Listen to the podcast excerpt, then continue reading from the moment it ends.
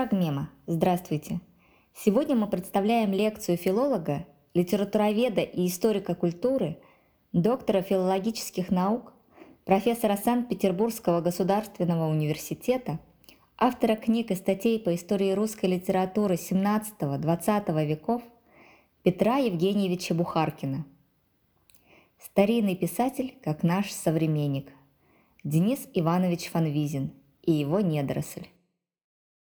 Перед нами писатель давней эпохи. Той эпохи, которую мы плохо знаем, а если говорить о литературе, то мы ее фактически не читаем. Литература XVIII века, я думаю, не скажу э, неправды, никого не обижу, для нас закрыта. Может быть, только Державина, какие-то тонкие любители русской поэзии читают. Да и то в основном все-таки начинают читать Пушкина. А вот это старый писатель. Но как он воспринимается нами? Прямо ли? Через посредство таких людей, как Владимир Иванович Даль или более новых исследователей. Прежде чем перейти непосредственно к э, нашему разговору, я бы хотел начать с некоторого эпиграфа, совершенно случайно возникшего э, сегодня, когда я ехал э, на нашу встречу с вами – и э, водитель той машины, на которой я ехал, узнав, что я специалист по русской литературе, сказал, вот как интересно. Вот бывает давно написанная книга, а как будто про нас. Вот это действительно эпиграф к тому, о чем мы с вами будем говорить. Действительно, давно написанная книга. И вместе с тем она оказывается наполнена живым и э, емким, движущимся, не застывшим, современным, актуальным для нас смыслом. При этом, когда мы пытаемся взглянуть на старого писателя, писателя удаленного от нас, многими поколениями все-таки, разными эпохами, разными культурными представлениями, когда мы пытаемся взглянуть на этого писателя как на нашего современника, нас подстерегает некоторая опасность, которая, кстати, особенно проявляется при э, театральном прочтении старинной пьесы или при кинематографическом прочтении старинной пьесы. Мы можем просто взять этот текст и перенести в нашу эпоху. Ну, для большинства э, людей, живущих, страшно подумать, уже в 21 веке, как мы с вами, конечно, трудно читать не только Фанвизина, но и Ломоносова, Державина, Радищева. Они кажутся скучными, неинтересными. Всегда умиляюсь э, своим студентам, которые избирают э, предметом своих занятий литературу XVIII века. Ведь это так далеко, это так, в общем-то, мало интересно для современного человека. И вот между этими двумя полюсами, между Сциллой и Харибдой, и, и находится эта проблема, о которой мы будем с вами говорить. Как прочитать старого писателя, оставив его старым писателем, не модернизировав его, не сделав его просто зеркалом, в которое мы смотримся. И с другой стороны, как в этой ситуации обнаружить глубокий и живой его смысл. Для решения этой сложной проблемы э, есть несколько э, путей. Но я думаю, наиболее удачным, наиболее простым, наиболее ясным путем, э, который позволит хоть отчасти преодолеть возникающие при диалоге со старым автором трудности, связан с немецкой философией, в конечном счете с феноменологией, с ее ответвлением, которое носит красивое название «рецептивная эстетика». Не буду, вообще, э, я думаю, э, больше всего хорошего в мире придумали немцы. Сожалею, что я не немец, надо сказать. Хорошо быть немецким ученым, хорошо быть немецким интеллектуалом. Я не буду вас нагружать ненужными сведениями о рецептивной эстетике, скажу только о главном. С точки зрения вот этой уже давно существующей, уже устаревшей, ставшей привычной научной парадигмы, литературное произведение как растение. оно растет, оно расширяется, оно обогащается. И с течением времени раскрывает новые смыслы. Оно не получает эти новые смыслы. Мы не вкладываем в него новые смыслы, оно само раскрывает эти смыслы. В связи с этим совершенно неправильным является известное представление строгих филологов, что нам надо знать столько же, сколько знает автор, сколько знал автор, которого мы изучаем. Мы, может быть, если будем непрерывно трудиться, ничего не будем делать, только сидеть и читать то, что читал Фанвизин, в конечном счете мы можем знать то, что Фанвизин знал, не меньше. Но мы всегда будем знать больше, потому что мы не сможем забыть то, что отделяет нас от старинного писателя. Это неважно какого, Шекспира, Сервантеса, э, Джона Дона – мы никогда не сможем прочитать Джона Дона, как его современники, потому что мы знаем реакцию на Джона Дона многих и многих его потомков. Мы, к сожалению, никогда не прочитаем Евгения Онегин, как читал Пушкин, Вяземский, Лермонтов, потому что мы знаем, хотя бы потому, что мы знаем Анну Каренину, продолжение Евгения Онегина. Ответ – вот что было бы с э, героями, если бы Татьяна ушла к Онегину? Вот и было то, что описано в Анне Каренине. И то же самое относится и к Фанвизину. Вот мы с вами сейчас постараемся поговорить об этом писателе, не, по возможности не модернизируя его, сохраняя ту атмосферу, в которой он жил, и с другой стороны, глядя на него сквозь призму авторов, которые его очень любили. Среди авторов, которые о Фанвизине глубоко отзывались, которые его любили, оказываются писатели совершенно неожиданные. Например, Федор Михайлович Достоевский. Ну что, что Достоевскому нравилось в Фанвизине? Понятно, что там Гоголь ценил Фанвизина, ясно, это комедиограф, или даже Островский. А почему Достоевский называл Фанвизина среди самых важных для себя писателей? Или другой еще более удивительный пример – Василий Васильевич Розанов. Что этот гениально одаренный, совершенно асистемный, в хорошем смысле слова, мыслитель находил в Фанвизине и не раз к нему обращался, ведя с ним диалог. Вот если мы задумаемся, какие русские авторы, какие русские мыслители на Фанвизина реагировали, э, его ценили и указывали на важность э, Фанвизина для самих себя, тогда, может быть, мы скорее сможем понять Фанвизина как нашего современника, оставив его при этом человеком XVIII века. А Фанвизин, конечно, был человеком XVIII века. Его предок в эпоху Ливонской войны, то есть при Иване Грозном, Э, рыцарь-меченосец, перешел на русскую службу. И, конечно, сам Фанвизин, хотя был глубоко и тесно связан с Германией, э, ощущал себя совершенно русским и был настоящим русским патриотом. Надо сказать, что в нашу, я бы сказал, даже чрезмерно патриотическую эпоху многие идеи Фанвизина нашли бы отклик.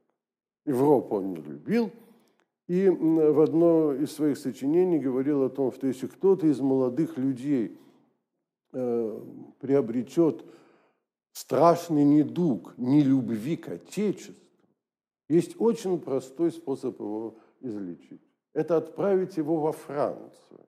Достаточно приехать во Францию русскому человеку, чтобы понять, насколько в России лучше. Ну, с этим трудно согласиться. Я думаю, что большинство из нас все-таки другой бы совершенно результат приобрели. Но Фанвизин был действительно патриотом, и вполне понятно, что он был патриотом. Он жил в тот момент, когда империя развивалась, когда действительно казалось, что произошло чудо, когда восторг перед Европой, как писал один замечательный ученый, сменился восторгом перед собой, как европейской страной. Это пронизывает все творчество Фанвизина. Это делает его типичным автором XVIII века. Так же, как и другие люди XVIII века, Фанвизин воспринимал искусство как э, способ э, прославления власти, как способ очень своеобразного воздействия на власть. И в связи с этим его отношения с сильными людьми, э, начиная от императрицы и кончая вельможами, носили, э, с нашей точки зрения, э, странный характер. Фан Визин не стыдился брать подарки, более того, гордился, что ему дарят деньги или награждают его. Он не чувствовал недостоинства подобного рода поступках, как и все люди XVIII века, как, например, Державин. Я уж не говорю о Ломоносове и более ранних авторах. Фан Визин мыслил, в принципе, в духе простого XVIII века. XVIII век при всей э, гетерогенности своей культуры, э, если говорить о Европе, при гетерогенности даже русской э, культуры той эпохи, вместе с тем был все-таки довольно простым. На те вопросы, которые XVIII век ставил перед собой, до якобинского террора, который показал, что простота – это обманчиво, давал очень простые ответы. И Фанвизин тоже был склонен в целом давать очень простые ответы. Хотя чем дальше, тем более он задумывался над тем, а прав ли он в этих простых ответах. Вот все эти э, моменты делают его типичным автором XVIII века. А с его эпохой Фанвизина связывают, конечно, темы, образы, проблемы, о которых он писал. Ну, чему посвящен э, бригадир? Прежде всего, долгу дворянства. Прежде всего, проблема ответственности дворянства перед нацией. Вот то же самое и в недоросле эта проблема возникает. Проблема, которая сейчас все-таки в таком э, виде не стоит, прежде всего, потому что дворянства нет и никогда не будет. Ничего, кроме э, милой улыбки, э, дворянские общества сейчас вызвать э, не могут. Ибо дворянства нет, и никогда действительно оно не вернется. А для Фанвизина это была очень живая проблема. Более того, Фанвизин – человек, внимательно читавший французских авторов, в том числе и энциклопедистов, Дидро, прежде всего, Руссо, Вольтера. Вместе с тем сохранил свойственное XVIII веку, э, свойственное XVIII веку представление о том, что Э, люди все-таки не совсем равны. Сам бы Фанвизин, так же, как и его герои, между прочим, так же, как Стародум, так же, как Правдин, так же, как э, Добролюбов и Софья, не сели бы с крестьянами пить чай. Помните, как Стародум беседует с Цифиркиным, Кутейкиным, с Еремеевым? Конечно, сверху вниз. Конечно, у него было ясное ощущение, что э, лучшей частью нации является дворянство, то крестьяне по своей природе, потому что они крестьяне, потому что это подлые люди, подлые не в оценочном, а в социальном смысле. То есть те, кто под находится, они уступают. Ему в голову не приходило бы с ними э, вести себя на равных. Это тоже делает его человеком XVIII века. Отделяет нас. Все-таки мы с вами, я думаю, Э, ну, не разделяем сословного сознания. Хотя в нашем обществе есть тенденция к этому, но все-таки она разбивается, общее, внесословный подход к человеку и к жизни. А Фанвизин неразрывно связан с XVIII веком и еще одной своей стороной. Вот та простота, о которой я говорил, э, давала э, Фанвизину возможность очень простых ответов. На это обратил внимание э, Василий Васильевич Розанов. В уединенном, размышляя о Фанвизине, а не раз Розанов, как я уже сказал, обращался к Фанвизину, Розанов пишет. Фанвизин был придворный. Фанвизин был э, столичный дворянин, ну типа графа Алексея Константиновича Толстого. Комментирует это Розанов из более близкой эпохи. Поэтому на провинциальное дворянство, на, на, не говорю уже на народ, э, Фанвин смотрел свысока. Вот как он изобразил бригадира.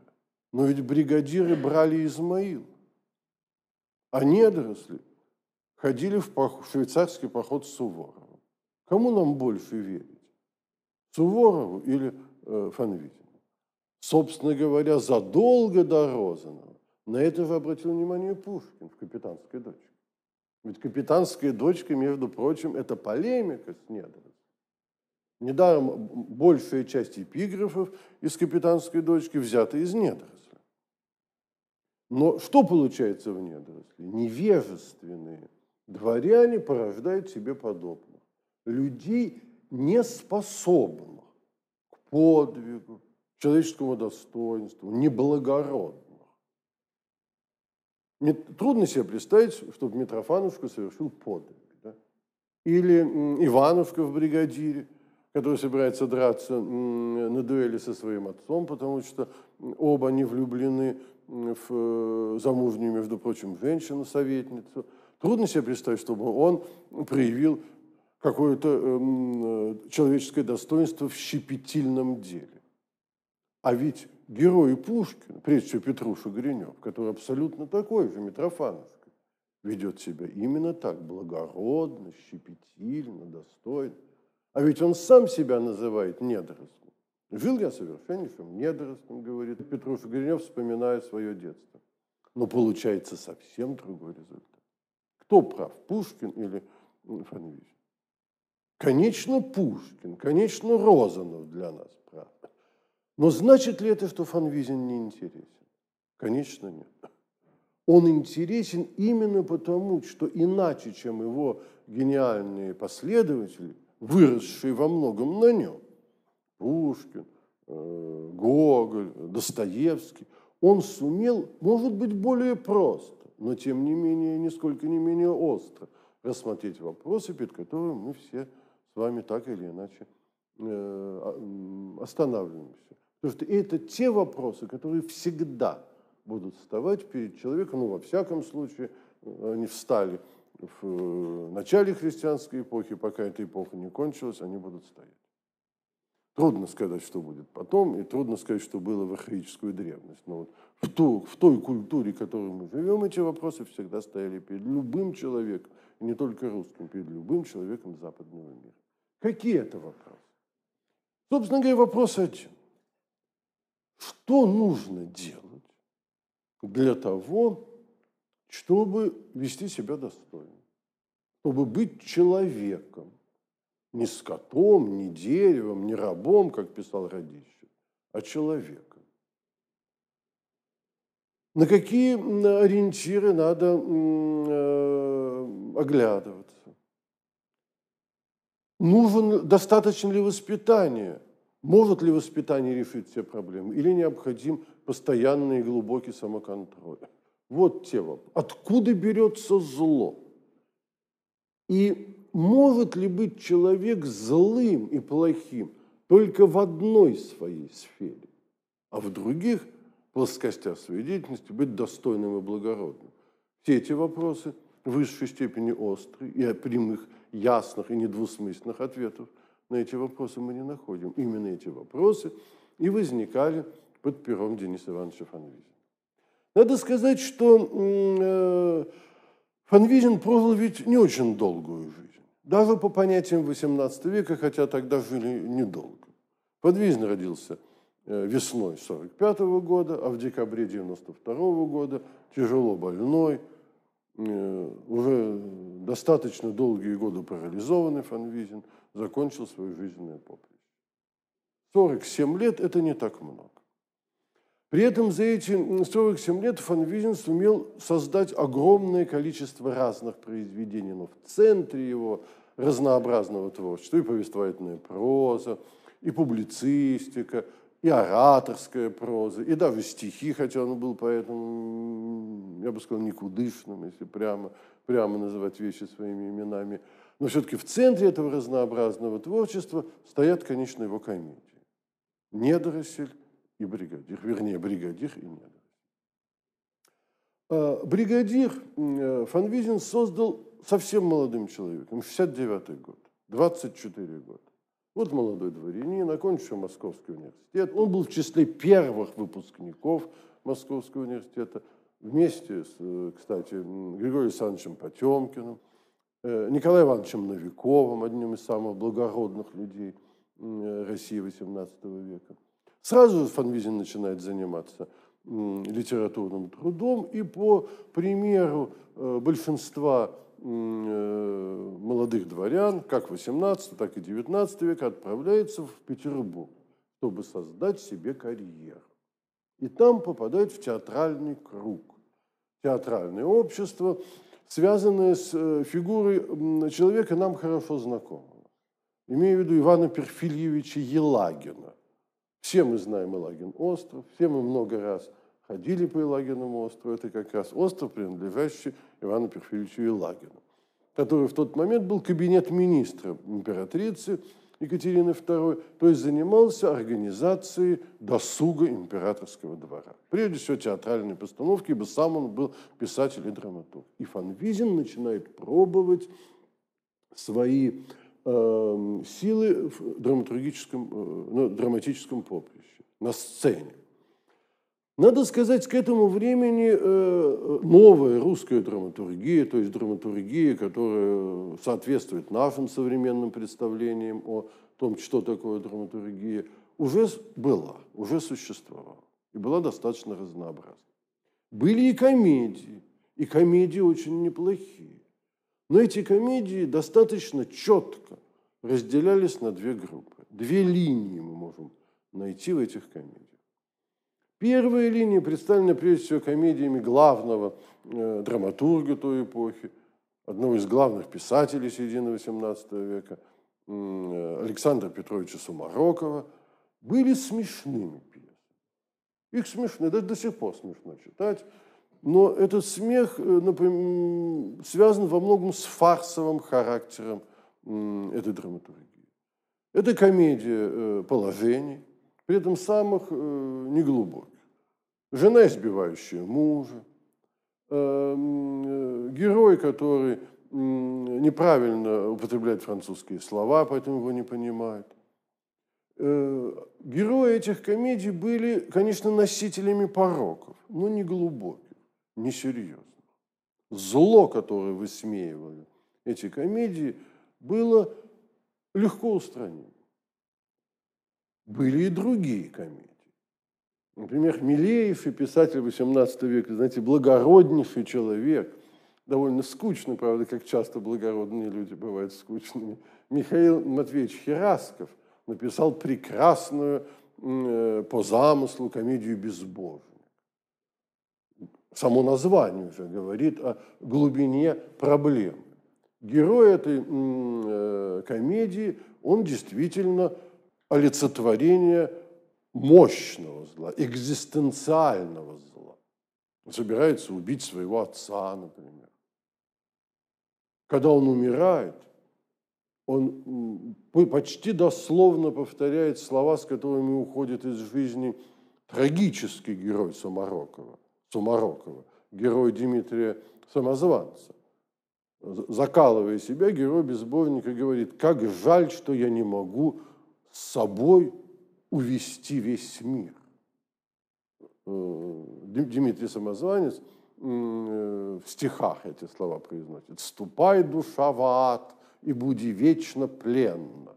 О, если бы со мной погибла вся вселенная». Вот примерно так же герой Хераскова. Это серьезное зло.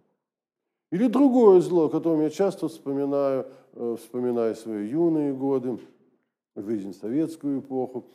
Э, герой комедии другого драматурга Владимира Игнатьевича Лукина «Мод любовью исправленный».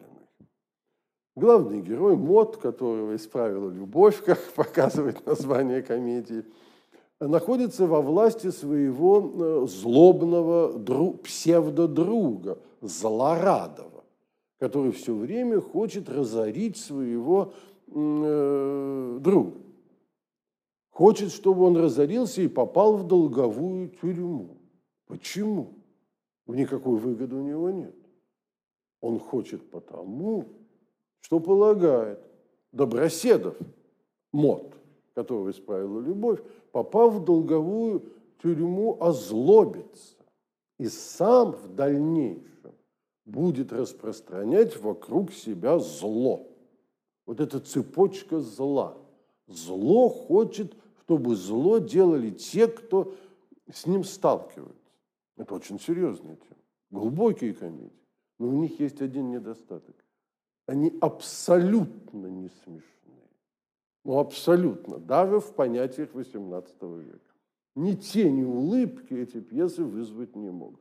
Они, вы знаете, по сравнению с ними э, пьеса, которая тоже называется комедией, и мы часто, вы знаете, недоумеваем, почему, имея в виду «Вишневый сад» Чехова, покажутся бесконечно веселой пьесой, над которой мы будем смеяться непрерывно.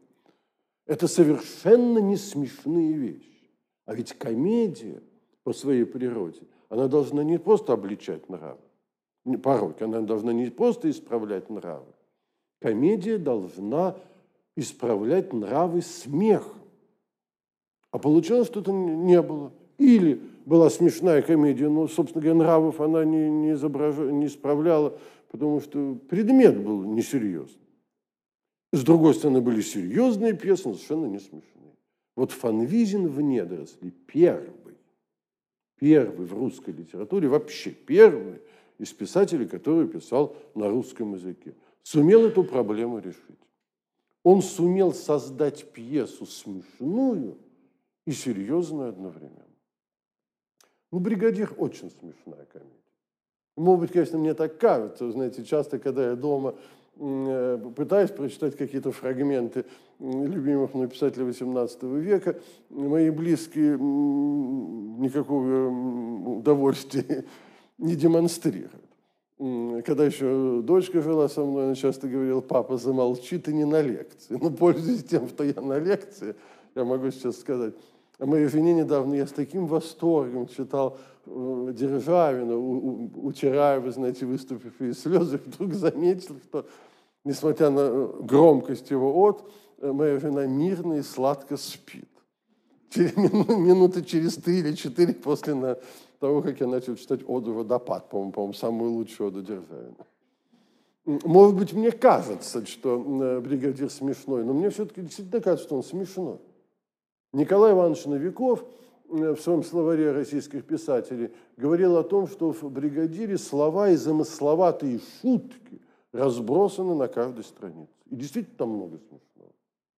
Много смешного. Достаточно вспомнить замечательный спор, который ведут отрицательные герои, бригадир, бригадир, советник и советница э, по поводу важного богословского вопроса читая священные писания, они наталкиваются, ну, псалом, э, читая псалтырь, они наталкиваются на известный э, фрагмент, где говорится о том, часто в молитве это повторяется, что у Бога э, каждый волосок у каждого человека сосчитан. Это как-то вызывает недоумение у героя бригадира. Неужели и у крестьян? Бог считает волосы на голове. Ну как может быть? Они долго обсуждают эту тему и постепенно приходят к выводу, что нет, только у дворян, начиная с обер-офицерского чина. Господь вот сосчитал волоске. Все-таки ниже нет, ниже нет. Конечно, очень смешные эпизоды, связанные с э, Иванушкой, главным отрицательным героем бригадира, который рассказывает о своем успехе в Париже. Вы знаете, часто идя по своему родному факультету, я думаю, а не являюсь ли я сам Иванушкой, потому что, встречая меня, часто все радостно улыбаются. Так вот, и Иванушка рассказывает, что когда он был в Париже, все при его встрече радостно улыбались. Радостно улыбались, начинали смеяться, вступали с ним в беседу, и каждое его слово встречали раскатами громкого смеха замечательный, комический, веселый эпизод. И таких эпизодов много. Но с другой стороны, ведь бригадир о том, что зло, с которым мы сталкиваемся в мире, имеет не просто социальный, не просто э, культурный, но и экзистенциальный характер. Зло свидетельствует о наличии мирового зла. Я, вы знаете, раньше, размышляя на эту тему, пользовался понятием онтологическое зло, пока как-то, вы знаете, не осознал, что ведь э, онтологического зла быть не может. Во всяком случае, с точки зрения фанвизма не могло быть, с точки зрения христианского сознания. Зло не может быть онтологическим по природе христианского представления о мире. Но вот экзистенциальным, мировым злом, вселенским злом, оно может быть.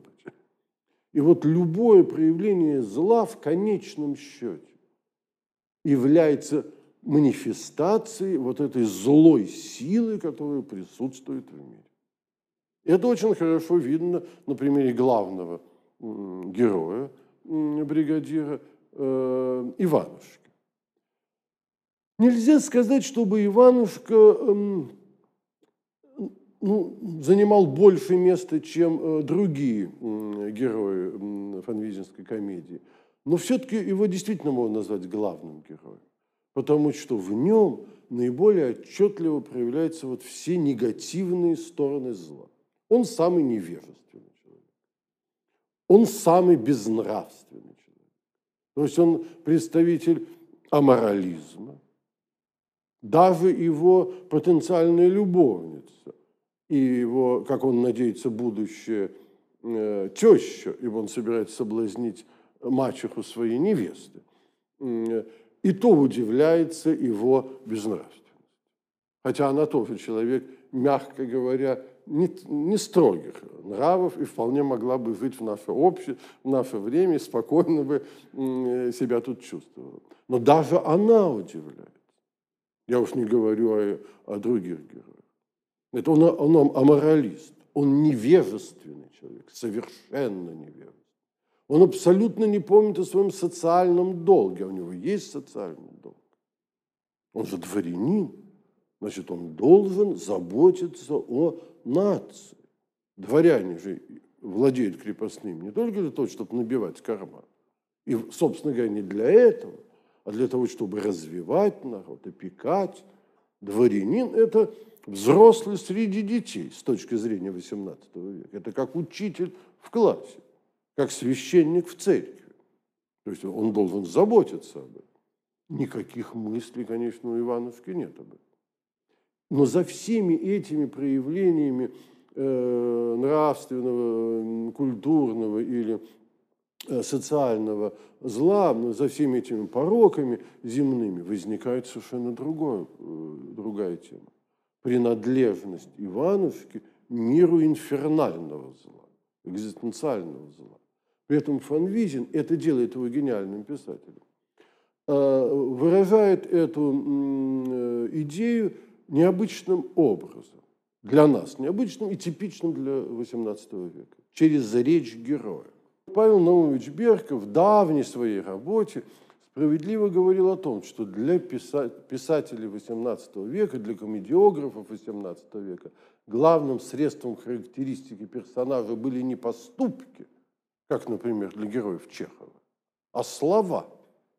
Когда мы смотрим чеховскую пьесу, мы же понимаем, не важно, что они говорят, важно то, что происходит внутри них. А в XVIII веке – что говорили, то и соответствовало внутреннему миру человека. Это Потемкин, между прочим. Можно понять, почему его любила императрица Екатерина II. Привлекательный мужчина, ничего не скажешь. Не говорю о других достоинствах этого в своем роде великого человека, который до какого-то времени помогал Фанвизину. Ну, собственно говоря, опала, ну не опала, как бы э, отъезд Потемкина в Южную армию существенно сказался на э, судьбе на судьбе Фанвизина. Так вот, э, возвращаясь к речи героев, Иванушка в бригадире постоянно чертыхается, постоянно. Почти в каждой реплике он говорит, черт возьми, черт подери, пардье, парбле. На русском и французском языках он постоянно э, чертыхает.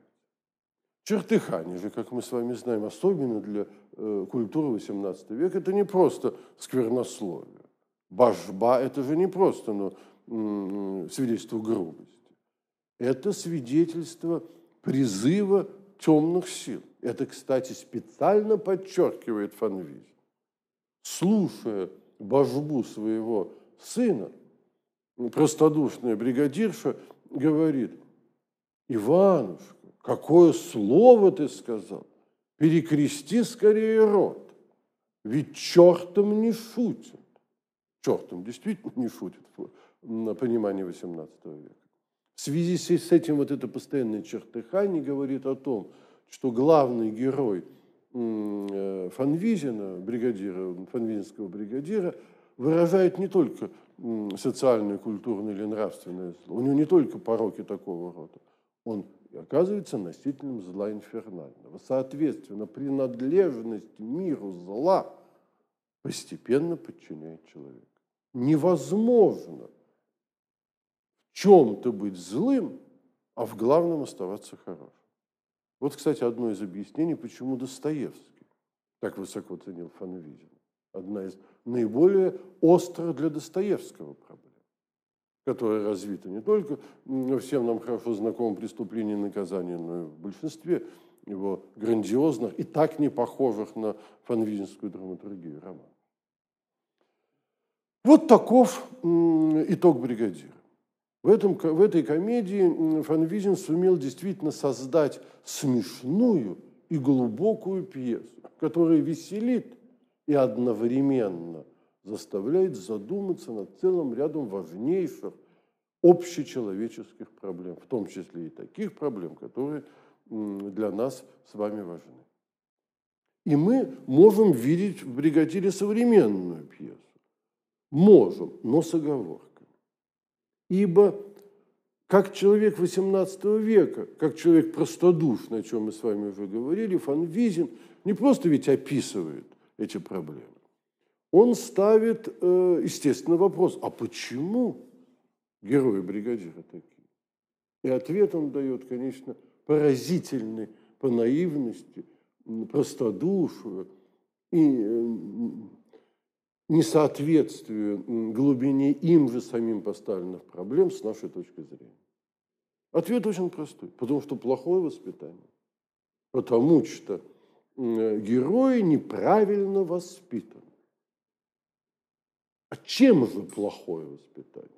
И тут, вы знаете, скрипя сердце, сейчас, я думаю, не стоит особенно ругать э, западный мир вообще, а уж после страшных, горестных событий в Париже, тем более не хочется говорить о Франции плохо, но для Фанвизина ответ связан с тем, что такие люди, как герои бригадира, появляются, потому что они воспитаны по европейскому образцу, по французскому образцу. А во Франции воспитание никуда не годится.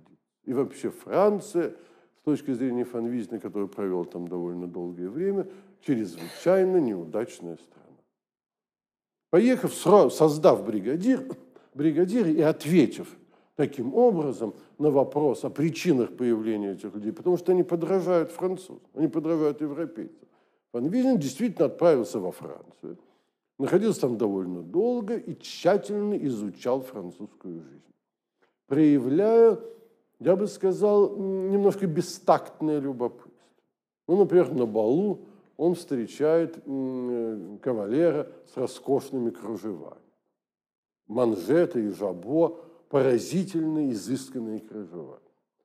Фанвизин подходит к этому кавалеру, он сам об этом пишет в письмах, представляется русским путешественником и просит у него разрешения попробовать полотно рубашки. Ну, с огромной неохотой. Несчастный этот кавалер на этот бестактный вопрос вынужден ответить согласием. Фанвизин трогает полотно рубашки и комментирует. Настоящая дерюга – как можно было к такому грубому полотну пришить такие тонкие манжеты? Или таких случаев довольно много. Это, казалось бы, шутки или брюзжание недовольного путешественника. Но за этим стоит главное, что не понравилось ему в Европе.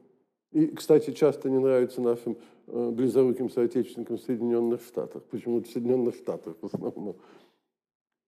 Там, вот Павел Номович там э, показуха. Франция – это страна показухи. Лишь бы сна, снаружи было хорошо. Вот лишь бы не бы красивые кружева, что под э, кафтаном и камзолом никому не важно. То, что это полотно дерет до крови тело, как считал Фанвизин, это не важно, лишь бы все восхищались тонкостью того, что видно. Показуха, отсутствие серьезности. Поэтому э, характер французов поразительно э, неустойчив и легкомыслен. Это не так, как мы, мы знаем с вами, но Фан Визин полагал, что это именно так. Француз никогда не простит себе только одной вещи. Если он мог вас обмануть и не обманул. Для него это всегда будет предметом непрерывных э, мучений. А почему это происходит? Что, они такие не люди? Что, их плохо? Э, что так Господь создал французов какими-то проходимцами? Нет. Объясняется это совсем по-другому, Фанвизин. Два момента. И вот здесь уже Фанвизин выступает не как... Два момента важны тут. Два, два момента французской жизни определяют э, такое отношение французов к окружающему миру. И здесь Фанвизин уже выступает не как э, бездумный и неглубокий обличитель всего иностранного, а как думчивый философ, который задумывается над причинами человеческих пороков. Два момента. Во-первых, это то, что никто не хочет думать о воспитании души. Как это актуально звучит в момент развития Болонского процесса, в частности. Каждый хочет сделать, на самом деле, в категориях э, нашей образовательной системы, можно сказать так, что во Франции все хотят из своих детей сделать ходкий товар, которым хорошо торговать, который будет востребован на, на рынке. То есть каждый хочет дать профессию. Ну, речь идет о мужчинах, конечно. Речь идет о дворянах. Поэтому дворянских девушек готовили совершенно к другому. Приятной семейной жизни, а никак не к профессии. А вот мужчины, значит, каждый хочет дать профессию. И никто не хочет воспитать человека. Это первый недостаток. То есть нет нравственного чувства, не воспитывается нравственное чувство. И второй недостаток – нет законов. Во Франции прекрасный закон, актуально звучит в этом городе, в наше время. Прекрасные законы, но никто их не соблюдает. Право сильного, как пишет Фанвидин, остается выше всех законов. И с этим трудно не согласиться, если мы вспомним э, жизнь Франции при старом режиме, до французской революции карт-бланш и прочие совершенно дикие э, формы э, абсолютизма, которые во Франции действительно присутствуют. И, соответственно, вот эти два, два э, начала и делают героев, делают французов никуда не годными людьми.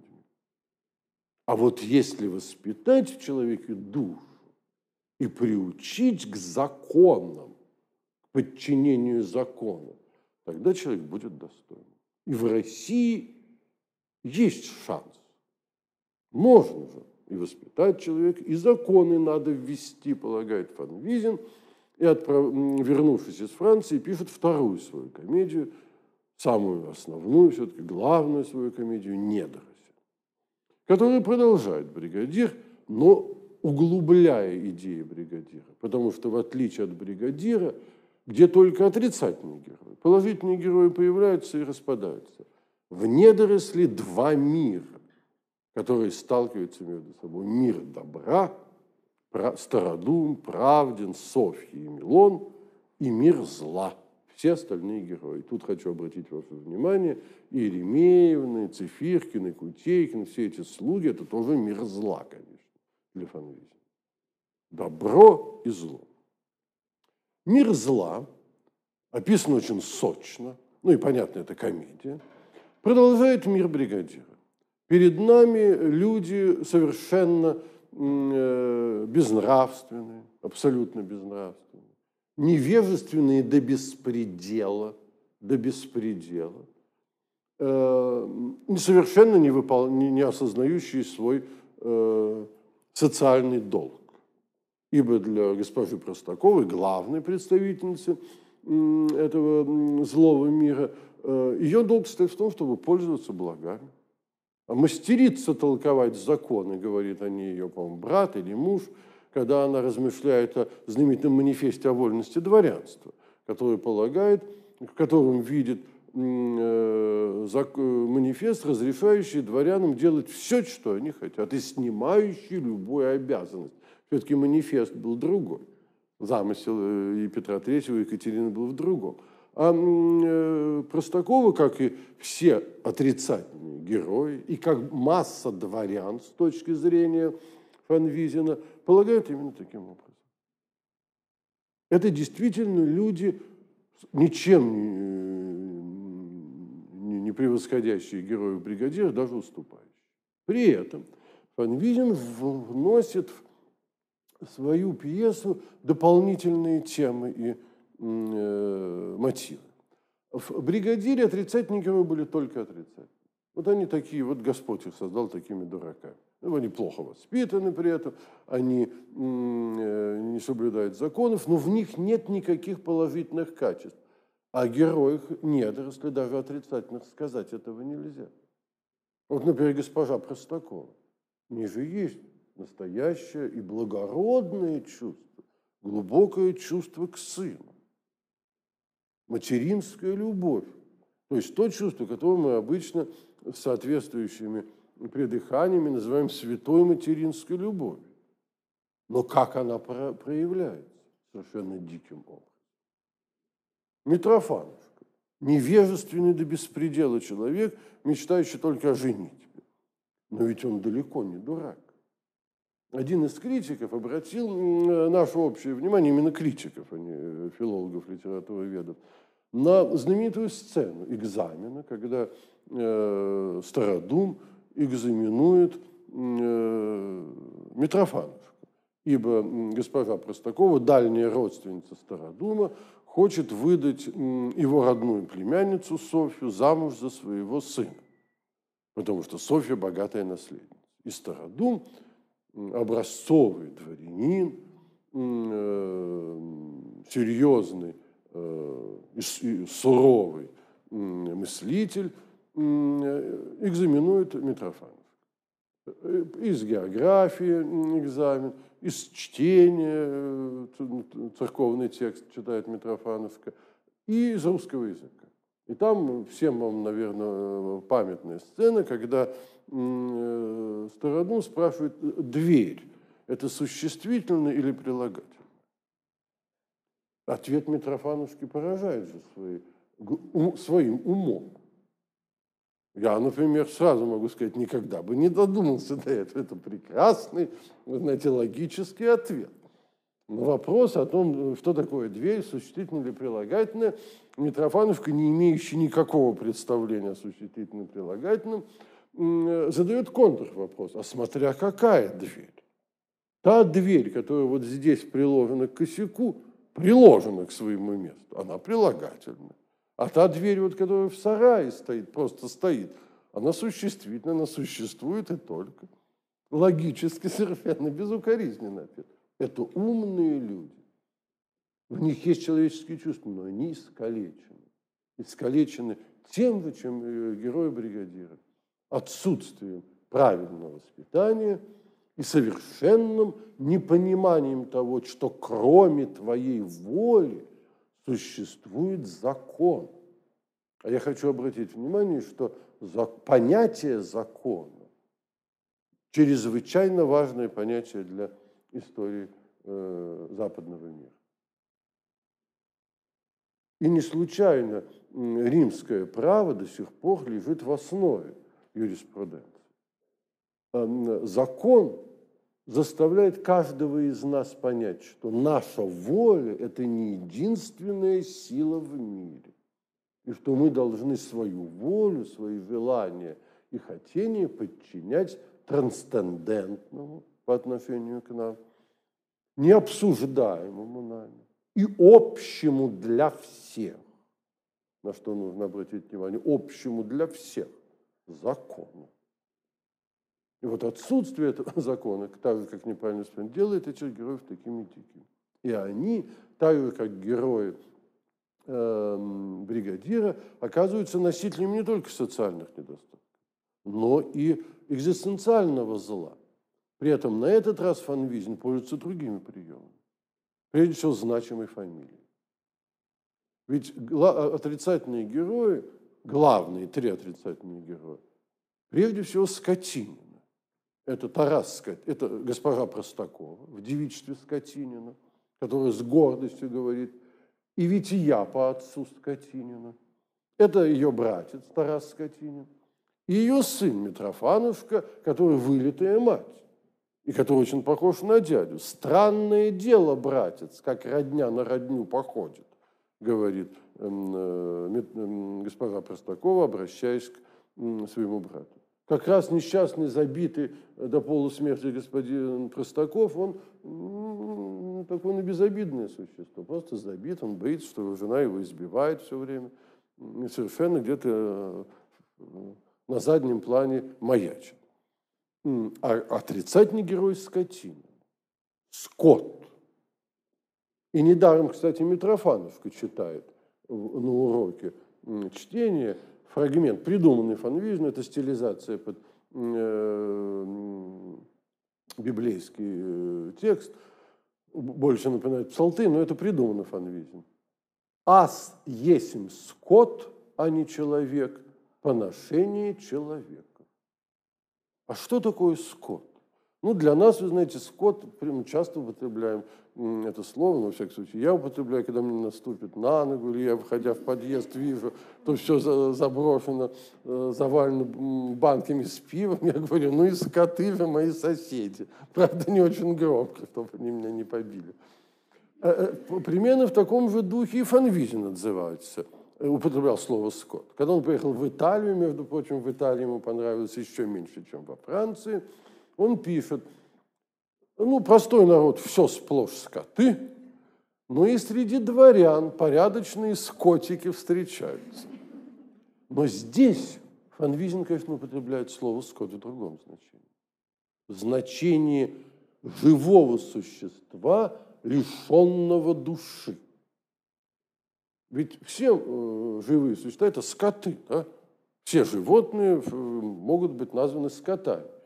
И человек может быть назван скотом в том случае, если он надругался над образом Божьим своей душе, когда он исказил свою душу.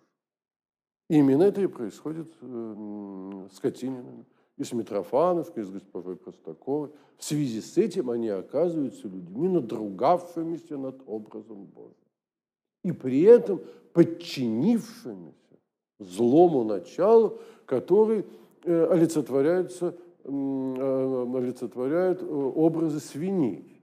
Как известно, отрицательные герои Фанвизина очень любят свиней. Скотинин, который вначале хочет жениться на Софье, хочет жениться на ней не потому, что она красива, не потому, что она умна, не потому, что даже она относительно э, богата, она тогда была еще относительно богата, потому что не знали, что Стародом ее сделал наследницей, потому что у нее в имении хорошие свиньи.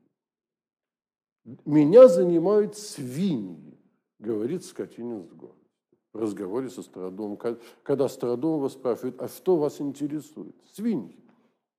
Свинья – это прекрасное животное, знаете, умное, знаете, тонкое, при этом злопамятная. Я всегда вспоминаю рассказ одной из моих бабушек, блокаду, она работала в географическом обществе, и когда летом возникала, росла трава, и думали, можно ли есть траву или нет, спрашивали у одного из э, коллег по географическому обществу, сына римского Корсакова, который всегда отвечал одни, одной и той же фразой. Надо подумать, едят ли свиньи.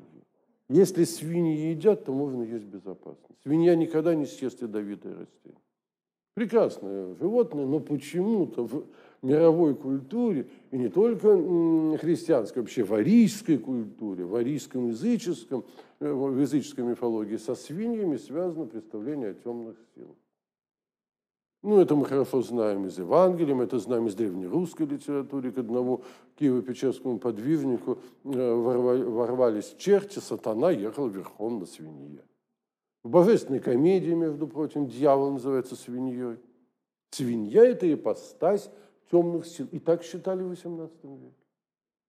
После недоросля, после недоросля вышла очень любопытная книга, книга Бюфона, знаменитого естествоиспытателя, эм, история, естественная история Бюфона. Это, конечно, не Бюфон, это переделка Бюфона с дополнениями. Там есть глава «Свинья», оскорбительная для свиньи. Я с большой гордостью читал эту главу, где говорится о том, что свинья, конечно, животное сатанинское. А почему?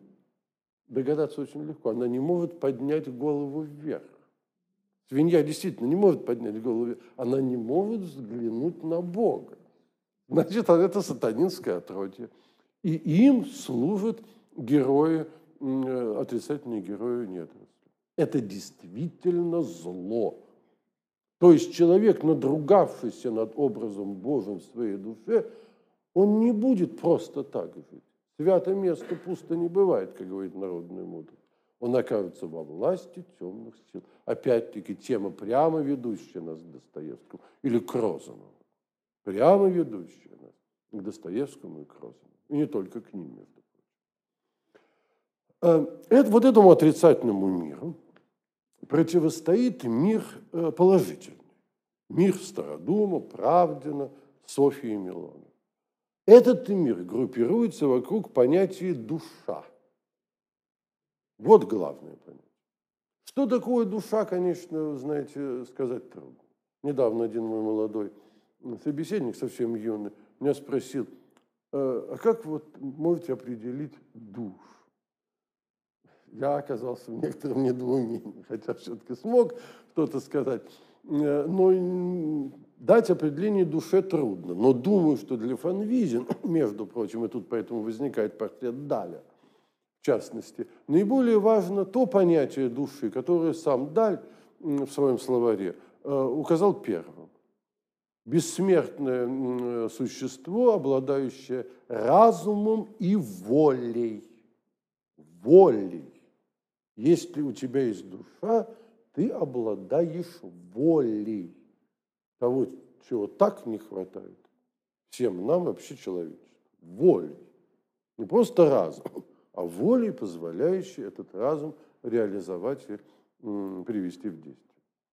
И вот эта душа определяет мир положительных героев. Поэтому у них есть воля.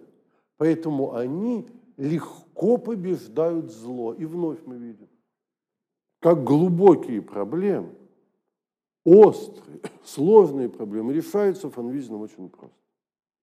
Ибо для Фанвизина зло, которое активно, которое проявляется, которое шумит, оно на самом деле бессильно.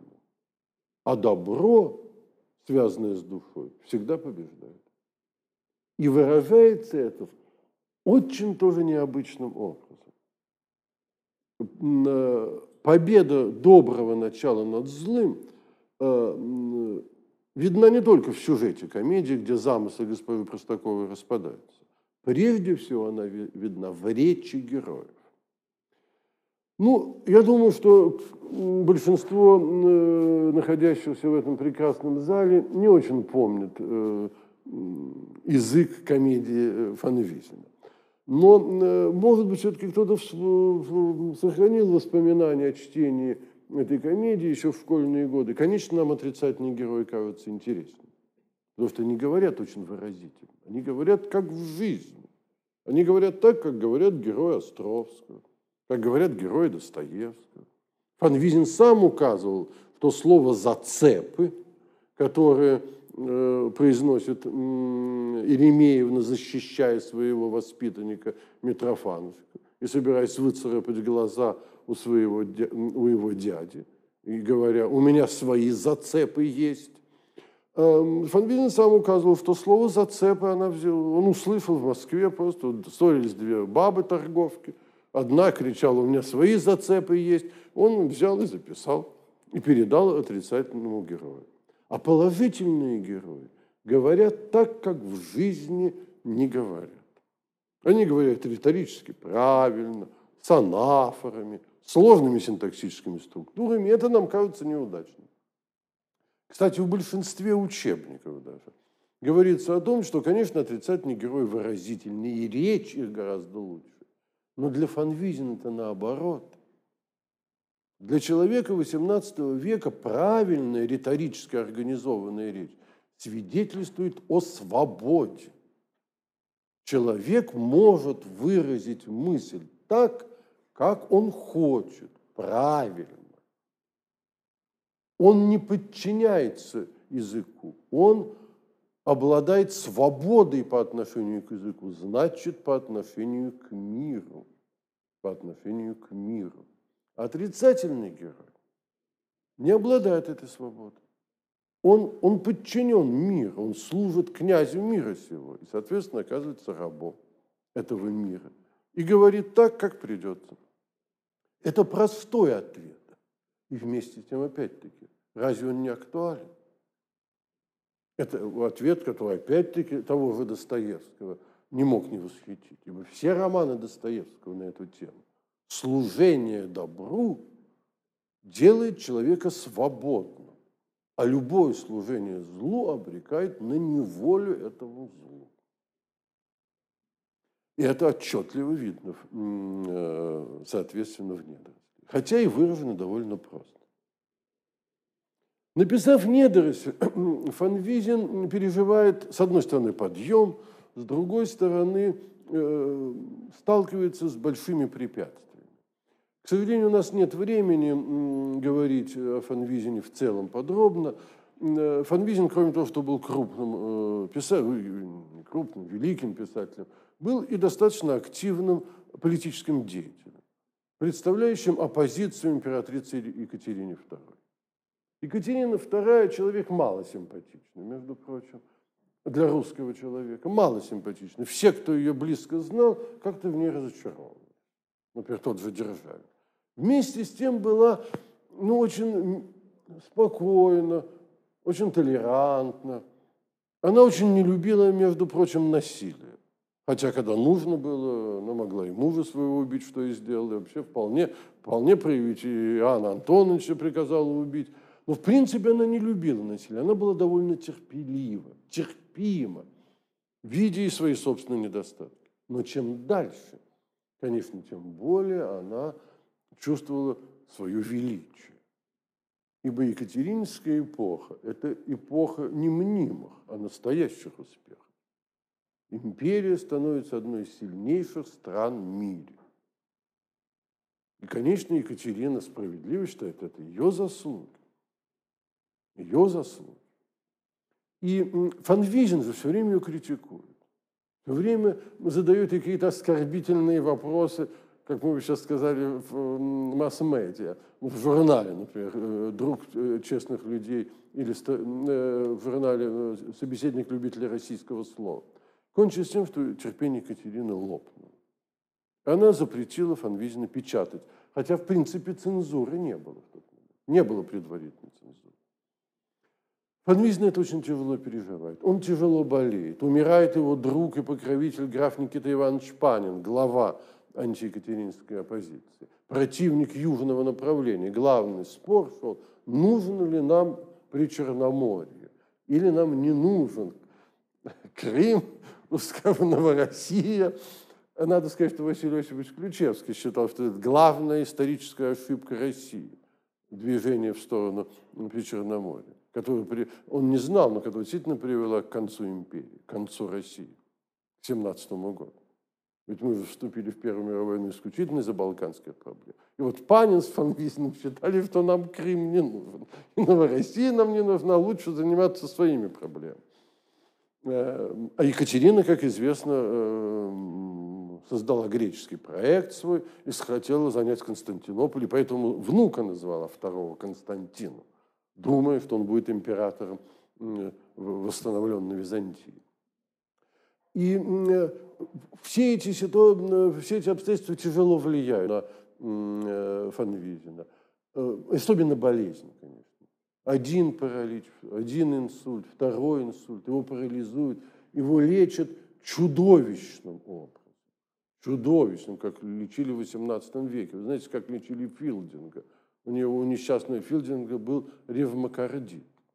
Врачи в Лиссабоне полагали, что для того, чтобы излечиться, надо выпить бутылку горячего портвейна, потом лечь в холодную ванну и сразу лечь после этого в горячую ванну. Ну, вот если привести, вы знаете, сердечного больного к концу его земной жизни, это самый простой способ.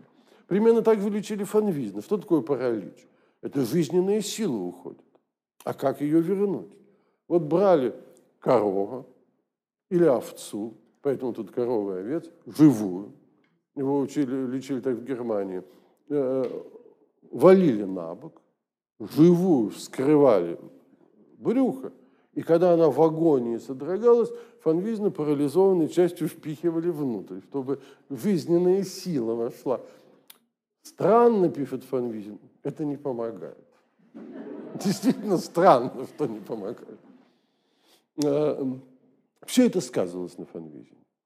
И плюс к этому на, фан, на сознании Фанвизина э, стало влиять ощущение какой-то чрезмерной простоты, которая свойственна ранним комедиям. И в поздних своих произведениях, прежде всего в замечательном мемуаре «Чистосердечное признание в делах моих и помышлениях» Фанвизин предлагает гораздо более глубокий ответ. Как воспитать в себе человека? Одно воспитание не даст. И следование законам тоже ничего не даст. Необходим внутренний самоконтроль. Необходимо постоянно сверять свою жизнь с бесспорными ценностями бытия. Но эти ценности больной, умирающий Фанвизин находил, конечно, в Священном Писании, думаю, масонском варианте. Сам Фанвизин указывает на то, что Библию с трогательными словами о том, что нужно ее читать каждый день, ему передал один из э, крупнейших вельмож той эпохи, э, учитель русского языка императрицы Екатерины II э, Теплов, один из лидеров раннего русского масонства. Мы не знаем, был Фанвизин масоном или нет, знаете, в списках членов масонских лож имя его не упоминается, но то, что, конечно, масонские Э, чем э, масонские настроения на него повлияли, это бесспорно. И мы можем сказать «слава Богу». Ибо, конечно, в тот момент масонские идеи, масонские настроения служили главной формой углубления тех простых представлений о жизни, которые нес с собой XVIII век.